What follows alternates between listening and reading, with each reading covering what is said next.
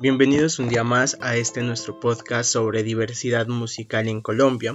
El día de hoy vamos a estar tratando un tema muy interesante con respecto a nuestro eje principal y es discutir un poco de por qué la diversidad musical en Colombia es una de las principales manifestaciones de etnicidad, de género, clase y además expresa las realidades de, distintos, de distintas comunidades ubicadas a lo largo del territorio colombiano.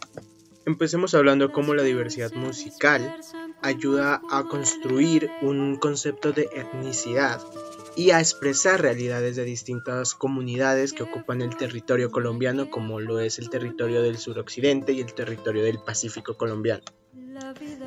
Por ejemplo, en el suroccidente colombiano es muy común escuchar canciones que representan o que son comúnmente aceptadas y que forman parte de la etnicidad de los pueblos. Por ejemplo, en el departamento de Nariño tienen La Guaneña, que es una de las canciones representativas de, este departamento y de toda la parte suroccidental colombiana. Eh, esta canción no solo es, no solo tiene un recorrido histórico, como nos lo dice Sergio Espina Romero en Música para Amores, Desamores, Guerras y Fiestas, una historia doble de la guaneña. Eh, en este, en este texto podemos evidenciar cómo una canción no solo, no solo es algo que se compone y ya, una canción es algo que puede trascender en las costumbres, en la etnicidad de un territorio, de una comunidad, porque la guaneña, por ejemplo, no solo representa un, sentir de fiesta o de carnaval, sino que también a nivel histórico ha sido utilizada en muchas ocasiones de guerra o de enfrentamientos, como lo fue en el periodo independentista. Aunque muchos nariñenses al sol de hoy no conocen cuál es la historia de la guaneña, y es más, no hay una versión oficial de esta, ya que historiadores dicen una cosa y los relatos eh, de tradición oral dicen otra cosa, la guaneña constituye una de las etnicidades del departamento de, Nariño, de la comunidad nariñense, porque es muy común que en las fiestas, así sean fiestas juveniles o fiestas ya de gente mayor o un poquito más formales, esta canción suene, suena desde los carnavales hasta el fin de año, suena en matrimonios, suena en bautizos, en cumpleaños, es algo que la gente ya lleva pegado en sí. Entonces, la música puede formar parte de la etnicidad, la música puede representar a una comunidad y puede también llegar hasta, hasta el exterior. La guaneña es una canción que ha llegado a ser grabada a nivel internacional, por lo que esta, esta cultura se, da a conocer por esto, ¿no? Entonces, la, la, diversidad musical en Colombia no solo es una, un repertorio de música de diferentes ritmos, sino que es un repertorio de música que representa a sus comunidades. Ahora sí hablemos un poco del Pacífico y cómo sus canciones expresan su historia y sus realidades. Es importante recordar que por muchos años el factor de la etnicidad o raza fue un factor de gran influencia en las sociedades. Con gran frecuencia las personas afrodescendientes eran tratadas de manera distinta. Estos eran discriminados y existían muchos prejuicios en contra de ellos por su color de piel. No se les tenía en cuenta ni se les brindaba las oportunidades suficientes. Este fue un gran problema por muchos años, que hasta la música nos deja verlo de perfecta manera. Tad Machover menciona que la música transmite historias y emociones y conecta a las personas.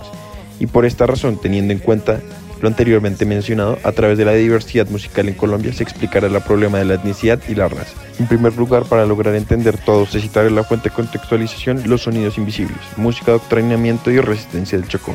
Este expone la vida musical y las fiestas que se hacían en el Pacífico colombiano, más específicamente en el Chocó. Este texto expone cómo a pesar de ser una de las regiones más pobres de Colombia, esta posee una vida musical y cultura muy importante. Además, se menciona que a pesar de la importancia musical y la cultura que tienen en Chocó, esta música ha pasado desapercibida. Abro comillas. En un principio pasaron desapercibidos porque eran sonidos salvajes, rudimentarios y hasta diabólicos. Después porque no se ajustaban a los ideales de una nación mestiza. Y ahora porque sencillamente no terminan de encajar con la idealización del exotismo africano y la nación multicultural que pretende vender a las grandes maquinarias del entretenimiento para saciar su sed por lo diferente. Arango, página 1. Esto nos ayuda a entender perfectamente cómo a lo largo de la historia de la música y la cultura de las personas afrodescendientes ha sido discriminada y rechazada por la sociedad.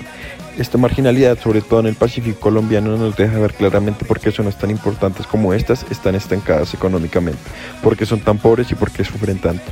Todo a consecuencia de la indiferencia del Estado y de cada ciudadano dado que la música funciona como un medio de transmisión y lo que ellos han querido decir no se les ha permitido. Esta indiferencia provoca que los mismos artistas de la región sean los únicos que alzan la voz por su tierra y buscan promover y promocionar su hermosa cultura. A lo largo de las fuentes de música, regionalismo y en el mundo comercial de las nuevas músicas colombianas, los distintos autores eran afrodescendientes o recreaban canciones que cantaban los mismos afrodescendientes como Toto la Composina. Un gran ejemplo de lo que hacían estas personas a través de su música es el, el caso de la agrupación Chucky Town, quien a lo largo de su canción Somos Pacífico expresa lo hermoso del Pacífico y da a conocer todo su territorio y todo lo que éste tiene para ofrecer. Este es el caso de muchos artistas del Pacífico colombiano, porque si ellos no alzan la voz, nadie la alzará por ellos. Toquemos ahora el tema de cómo la música también puede ser una manifestación del género y todos los rituales que se dan alrededor de la música pueden también llevar una representación de la sociedad y la música como un espacio de encuentro puede también ser un espacio donde las diferencias de género tengan un papel muy importante. Es importante resaltar que la manifestación de ciertos temas por medio de la música se ha venido presentando desde hace varios siglos para este caso hablar específicamente del siglo XIX, cuando el tema de género era bastante relevante.